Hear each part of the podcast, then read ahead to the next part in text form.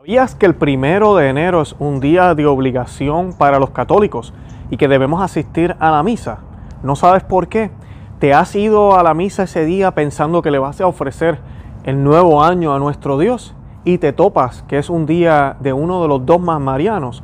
Hoy vamos a estar hablando de esto, hoy vamos a estar hablando del dogma de María, Madre de Dios. ¿Realmente María es Madre de Dios o Madre de Jesucristo?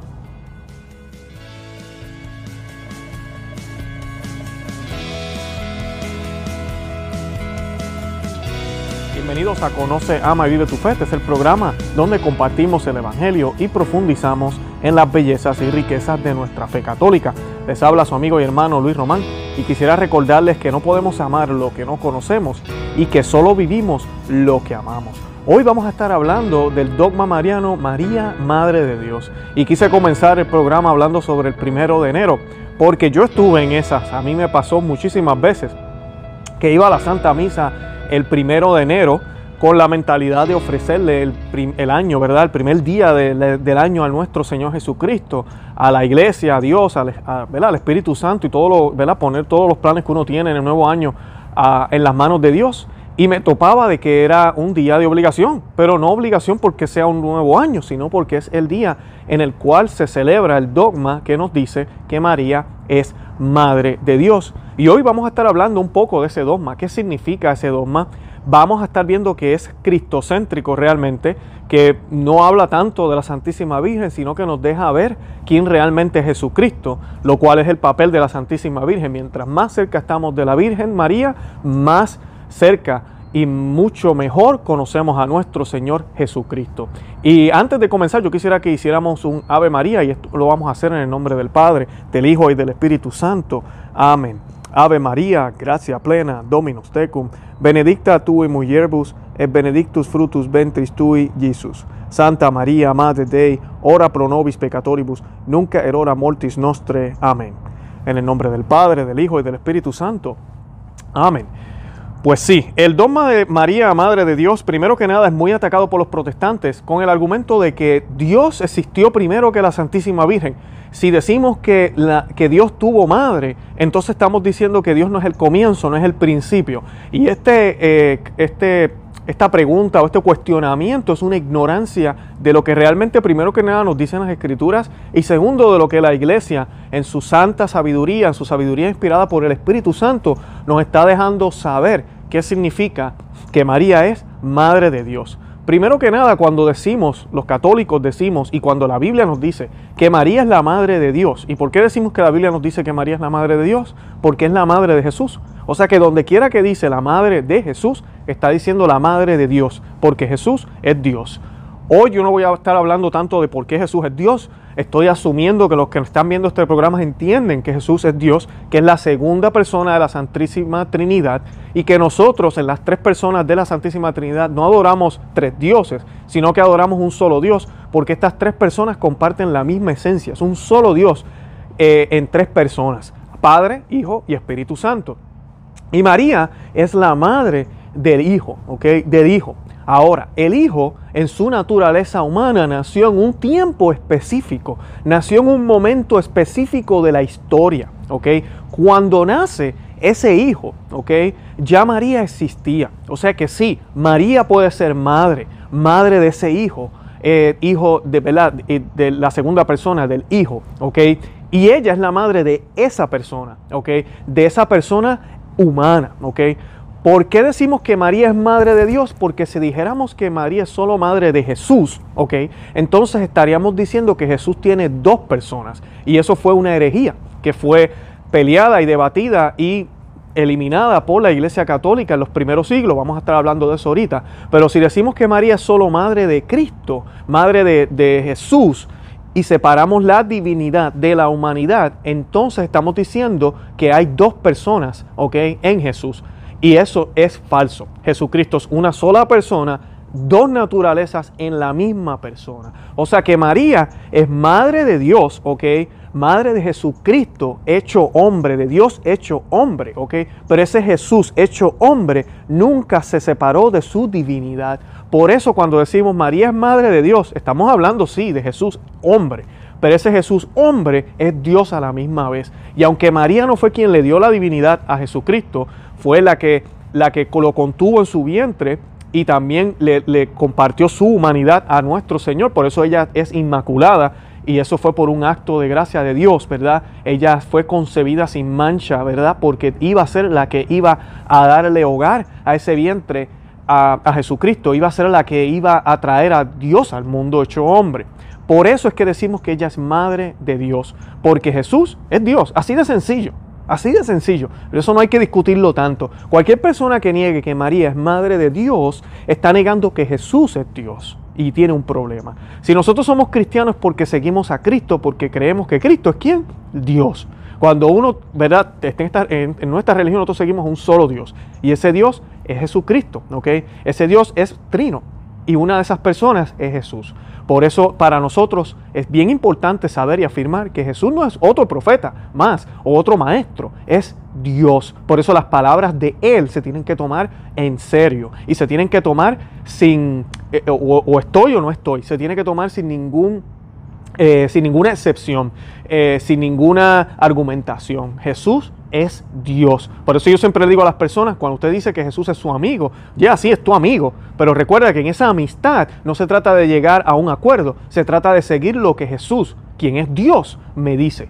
Y sí, Él es mi amigo, pero yo hago lo que ese amigo me dice. Con mis amistades acá, algunas veces yo puedo estar en desacuerdo y es bien distinto y todavía nuestra amistad continúa, pero con Dios yo no puedo estar en desacuerdo. Con Cristo yo no puedo estar en desacuerdo. Y por eso decimos que María es Madre de Dios, porque Cristo es Dios, así de sencillo. Y en las Sagradas Escrituras vemos esto, especialmente en el Evangelio de San Lucas, en la visitación de la Santísima Virgen a la prima Isabel. Cuando Isabel ve a María, lo primero que dice es, ¿quién soy yo para que la madre de mi Señor venga a visitarme? La palabra Señor es un término exclusivo para Dios, es un término que se utiliza para Dios, ¿ok? Y además de esto, todas las Biblias dicen, ¿Quién soy yo para que la madre de mi Señor? Y está en mayúscula. ¿Por qué la palabra Señor, esa S está en mayúscula? Porque está hablando de Dios. O sea que ahí dice María, madre de Dios. ¿Quién, es, quién soy yo para que la madre de Dios me venga a visitar?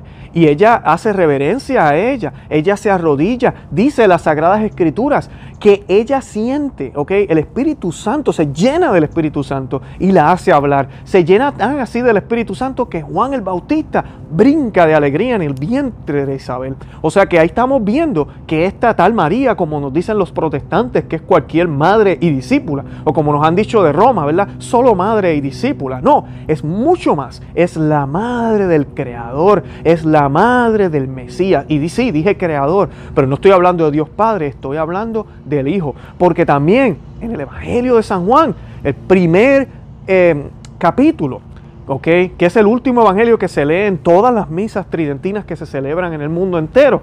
Ese evangelio nos dice que en el principio estaba Dios, ¿ok?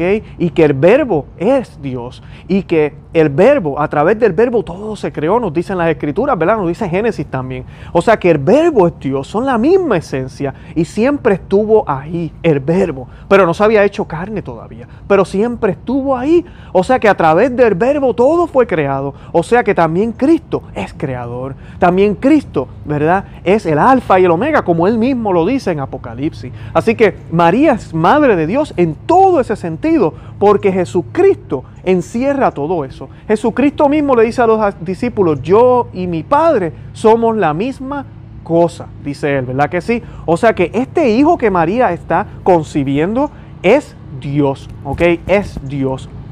Y yo quisiera hablarles un poquito de la historia de la herejía que Nestorio proclamó, ¿verdad? Porque es algo que de verdad tenemos que conocer. Y en el siglo V, Nestorio, patriarca de Constantinopla, y esto no es accidente, ustedes saben los tiempos de crisis que estamos viviendo, y vemos obispos predicando disparates, sacerdotes predicando disparates, y hasta de la silla de San Pedro hemos escuchado cosas que nos alarman. Y a veces decimos, ¿cómo es posible? No que la iglesia está guiada por el Espíritu Santo. La iglesia está guiada por el Espíritu Santo y siempre lo va a estar. Pero los hombres sí, que trabajan en ella, los hombres que son miembros de ese cuerpo de Cristo, comenzando por el Papa y terminando con el último bebé que se acaba de bautizar, tienen que dejarse guiar por el Espíritu Santo. Que la persona tenga un título, puesto, vocación o lugar en el cuerpo de Cristo no garantiza que esa persona no puede caer en pecado y en error. Y eso incluye al Papa, eso incluye a los sacerdotes, obispos y a cualquier laico que pertenezca al cuerpo místico de Cristo, al cuerpo presente aquí físicamente en la tierra, al cuerpo establecido por nuestro Señor Jesucristo que se llama la Iglesia Católica.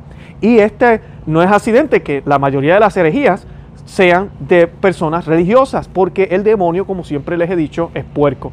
Y uno de los más famosos es Martín Lutero, un hereje. Eso fue lo que fue Martín Lutero, un hereje, una persona que destrozó el cuerpo de Cristo aquí en la tierra. Y por eso tenemos tantas denominaciones cristianas. Y yo sé que han habido protestantes que se han metido en este canal, y te digo a ti, hermana y hermano que me escuchas, tú tienes la oportunidad de abrir los ojos y darte cuenta que la historia de esa denominación en la cual tú perteneces viene de la Iglesia Católica y que no fue algo amistoso, no fue algo que la Iglesia quiso, no fue algo que se pidió, al contrario, fue algo que se hizo por desobediencia, que aunque tal vez, tal vez algunas intenciones no eran malas, el fin no justifica los medios. Por eso aquí en este medio, en este canal de YouTube, yo siempre les dejo saber a todos los que nos siguen que nosotros tenemos que resistir con fidelidad. ¿A qué me refiero con resistir con fidelidad? Nosotros no podemos abandonar la iglesia católica, jamás. Así tengamos el peor sacerdote, el peor obispo o el peor papa. Tenemos que ser fieles a ella. Y este eh, patriarca de Constantinopla decía los siguientes errores. Él decía que en Cristo hay dos personas distintas, una divina y otra humana. Ese era el primer error. Ya dijimos que no, que realmente son dos naturalezas en una persona. Jesús es una persona. Sus dos naturalezas no estaban unidas, nos decía él también. O sea que había una separación entre Dios y el hombre. Y ahí es donde vienen todos estos malos conceptos, donde la gente piensa que Jesucristo cuando nació no conocía que él era, que él era Cristo y que él comienza a vivir con sus padres y de momento como que tenía una visión o algo y, oh, mira, sí, yo soy el Hijo de Dios. O cuando llegó a los 30 años, entonces fue que dijo, oh, espérate, yo me tengo que ir de aquí, tengo que ponerme a evangelizar. Eh, eso es lo que algunas personas lamentablemente han pensado y yo creo que todavía allá afuera piensan. Los testigos de Jehová son unos. Y el problema con esto es que no, eso no es cierto. Jesús siempre supo, Jesús es Dios. Jesús desde el primer momento de su nacimiento, Él ya era Dios y tenía toda la divinidad completamente ahí. Dios, hecho hombre, si hubiese querido caminar, brincar y bailar en el pesebre, lo hubiese podido hacer. Claro que sí. Él pudo haberse bajado de la cruz también. Él pudo haber hecho muchísimas cosas, pero no las hizo porque se sometió a su humanidad. Él quiso hacerlo por su voluntad, pero no dejó de ser Dios. Jamás renunció a ser Dios. Eso sería, eso sería blasfemar. La tercera, el error que él decía era, por lo tanto, ¿verdad? Si, no, si tenemos dos personas distintas en Jesús y dos naturalezas que no estaban unidas, él decía, por lo tanto, María no es madre de Dios, pues solamente es madre de Jesús hombre. Y ahí no está el problema. Y esto es lo que los evangélicos inclusive están diciendo, muchas denominaciones cristianas erradamente están diciendo, que María es madre sí de Jesús hombre, pero tú no puedes separar a Dios de Jesús hombre, su divinidad y su naturaleza humana no la puedes separar. O sea que sí, María es madre de Dios, es la segunda persona de la Santísima Trinidad. ¿O acaso nosotros nos referimos a Jesús en algunos casos como hombre y en otros casos como Dios? No, es siempre Jesús el Dios hecho hombre. Es siempre Jesús, el Hijo de Dios. Siempre nos referimos con Él como un todo. Él es una sola persona, no dos. Y lo otro que nos dice, eh, nos decía él, Jesús nació de María solo como hombre y más tarde asumió la divinidad. Y por eso decimos que Jesús es Dios, que es lo que le estaba diciendo ahorita. Y esto es un error gravísimo, gravísimo. Los errores de Nestorio al negar que María es madre de Dios negaban también que Jesús fuera una persona divina. No olvidemos que las doctrinas que se refieren a María están totalmente enlazadas a las que son referentes a Cristo. San Cirilo, obispo de Alejandría, predicó y enseñó en contra de las herejías de Nestorio. Y el Papa Celestino I en el año 430, en un concilio de Roma, condenó la doctrina de Nestorio y envió a San Cirilo para que iniciara una serie de correspondencias donde se presentara la verdad. Luego, en el año 431, en el concilio de Éfesos, se proclamó oficialmente que María es Madre de Dios. Desde un comienzo la iglesia enseña que en Cristo hay una sola persona, la segunda persona de la Santísima Trinidad. María no es solo madre de la naturaleza del cuerpo, pero también de la persona quien es Dios desde toda la eternidad. Cuando María dio a luz a Jesús, dio a luz en el tiempo a quien desde toda la eternidad era Dios. Así como toda madre humana no es solamente madre del cuerpo humano, sino de la persona, así María dio a luz a una persona, Jesucristo, quien es ambos, Dios y hombre. Entonces ella es la madre de Dios. Eso nos lo dice el concilio de Éfeso. Bendito sea Dios por esa proclamación. El cristianismo no sería lo que es hoy si no hubiese sido por eso. Así que como pueden ver, este dogma lo que está diciendo es, o lo que está haciendo es defendiendo la persona de Cristo y el misterio de la encarnación de nuestro Señor Jesucristo aquí en la tierra para salvarte a ti y a mí, Juan 3:16. Así que no podemos olvidarnos de eso. Y es importante porque los dogmas, primero que nada, todos son cristocéntricos, todos, todos nos llevan a la santidad. Y segundo, el dogma se proclama cuando hay amenazas como esta, ¿ok? Un dogma no significa que ahí se comenzó a creer ese es otro error que tienen muchas personas y que católicos piensan. ¿ok? No es cierto. La iglesia siempre creyó desde el principio. Las sagradas escrituras nos lo dicen, que Jesús era Dios, que Jesús es Dios. Nos lo dice claramente.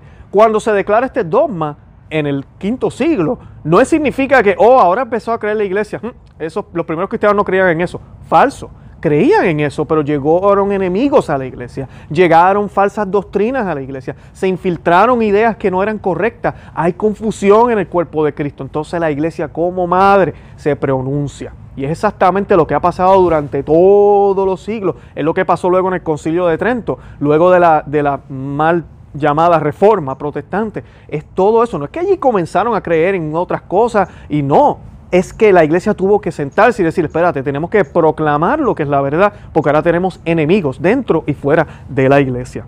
La doctrina de María, Madre de Dios, nos enseña. Jesús es una persona divina, no son dos personas. Eso es lo primero. Jesucristo es una sola persona, si no entonces serían cuatro personas en la Santísima Trinidad y no sería Trinidad, sería cuadripidad, no sé cómo decirlo. El segundo cosa que nos enseña este hermoso dogma, Jesús tiene dos naturalezas, es Dios y es hombre verdaderamente. Y tercero, María es madre de una persona divina y por lo tanto es madre de Dios. Ella es madre de la persona divina porque la persona es una. ¿Ok? Pero ella no es quien le da la divinidad, porque esa divinidad existe desde la eternidad. Pero ella es madre de esa divinidad en la humanidad en un tiempo en específico, ¿ok? Donde ella existió antes que la humanidad de ese Dios hecho hombre. ¿Me entienden? Así que María es sí, es madre de Dios y se merece el título. María es madre de Dios no desde toda la eternidad, sino en el tiempo. Bien importante, sino en el tiempo. Así que no tengamos duda de eso. Proclamemos ese hermoso dogma siempre. Digámosles a la persona qué es lo que nosotros creemos. Los protestantes, ¿verdad? Andan por ahí enredados y confundidos y piensan que nosotros decimos que María existía antes que Dios. Para nada. Esto es lo que queremos decir. Esto es lo que queremos defender porque Jesucristo es Dios la Iglesia Católica es la única en el mundo entero que proclama que Dios se hizo hombre y murió por nosotros. No otro profeta más, como dicen los musulmanes. No otro profeta más, como dicen algunos cristianos. No. Jesucristo es Dios. Dios y todo lo que Él dijo tenemos que seguirlo al pie de la letra. Y gracias a Él, a los méritos, ¿ok? En la cruz María obtiene estas gracias para poder ejercer ese papel de ser madre de Dios. Tremenda responsabilidad que le fue dada a ella, pero con eso se le dieron las gracias y debemos seguir el ejemplo de ella para que podamos acercarnos cada día más a nuestro Señor. No olvidemos que Dios, ¿ok? La utilizó a ella la, la, creó de la manera en que la creó para que ella pudiera ser madre de Cristo. Y entonces a través de ella, Cristo llega al mundo. Así que nosotros a través de ella nos acercamos también al Señor, a Jesucristo, que es el único que nos lleva al Padre, es el único que nos lleva a Dios, ¿ok? Es el mismo, él mismo fue quien une a Dios, su, su divinidad, con nuestra Santísima Madre y nos une a nosotros también. Es el cuerpo místico de Cristo. Y no podemos olvidar que sí, nosotros proclamamos que María es Madre de Dios, pero María también es parte de ese cuerpo místico del Señor. ¿ok? Como San Pío X nos decía, ella es el cuello del cuerpo de Cristo porque ella conecta la cabeza, que es nuestro Señor, con el cuerpo que somos nosotros los que estamos abajo. En verdad somos los, demás, todo lo demás. Así que tengamos siempre eso en mente. Nada, los amo en el amor de Cristo. Los invito a que visiten nuestro blog, no se ama y vive tu fe.com que se suscriban aquí al canal, que lo compartan, que busquen nuestro eh, programa en cualquier aplicación de podcast y también nos pueden buscar en Facebook, Instagram y Twitter. De verdad que los amo en el amor de Cristo. Si me están viendo este programa ahora a principios de año, feliz año nuevo. Si lo están viendo durante el año, porque sé que los videos los encuentran a veces luego, ya tienen un entendimiento más claro de, de qué significa el título y el dogma de María, Madre de Dios. Y sí, está en la Biblia, 100% bíblico y son la, es la verdadera y sana doctrina e interpretación de nuestra Santa Iglesia Católica. No se olviden orar el rosario todos los días por la Iglesia, por el Papa, por la crisis, por todo lo que está pasando, para que eh, todo esto termine, para que se conviertan y para que nosotros, los que tenemos los ojos abiertos, no es que seamos santos, pero sabemos lo que está sucediendo, que permanezcamos firmes y que podamos perseverar en la sana doctrina siempre. Santa María, ora pro nobis.